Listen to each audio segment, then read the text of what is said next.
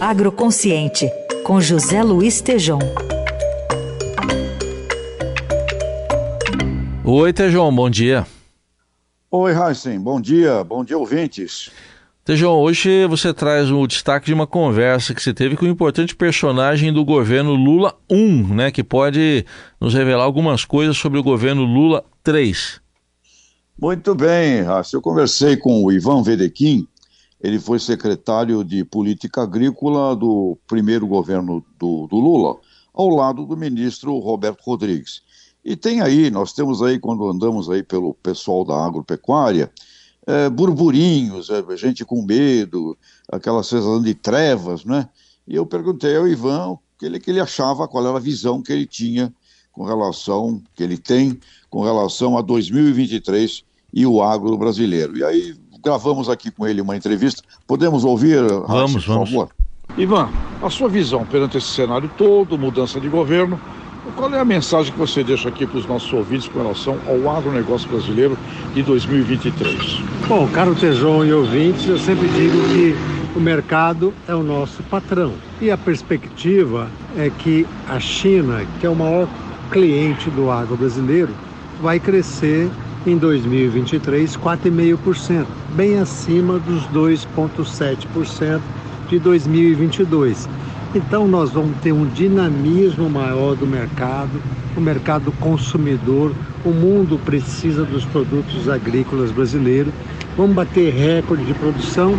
Então essa questão aí das nuvens até cinzentas ou negras da conjuntura, da política, da economia, são pequenos efeitos sobre o agronegócio. Os nossos produtores, as nossas empresas têm que focar no mercado e esse mercado é um mercado demandante de produtos agrícolas brasileiros.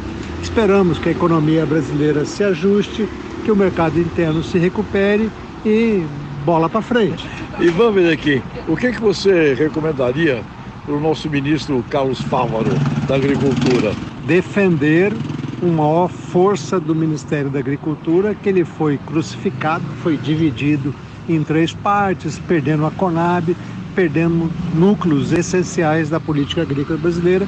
Então, o ministro tem que buscar apoio no Congresso Nacional para dar a força que o Ministério da Agricultura merece.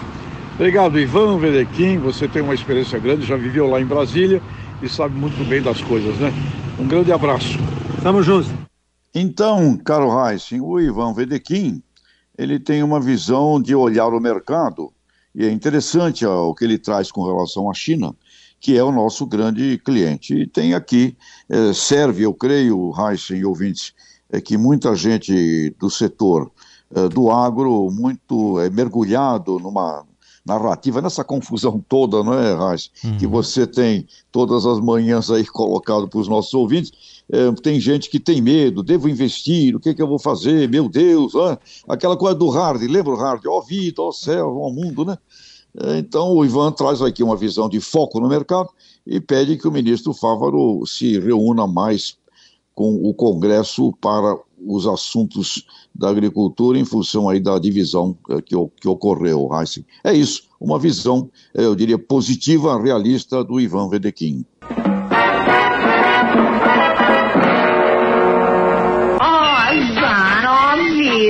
Nunca mais veremos terra, Lipe. Ora, vamos, Hardy, pare de lamentar-se. Ei, veja, lá é, O Lipe era o leão, você falou já, o Nelson Volta é rápido aqui.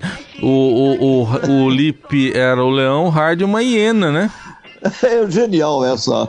Mas parabéns aí para o pessoal aí da Tec. Essa foi maravilhosa. Ó é. oh, vida, ó oh, céu. Uma hiena, uma hiena pessimista aqui que não dava, não ria, uma hiena que não ria. É, a hiena, vagabunda aquela hiena, eu me lembro dela assistindo aquele filme, aquele desenho animado lá.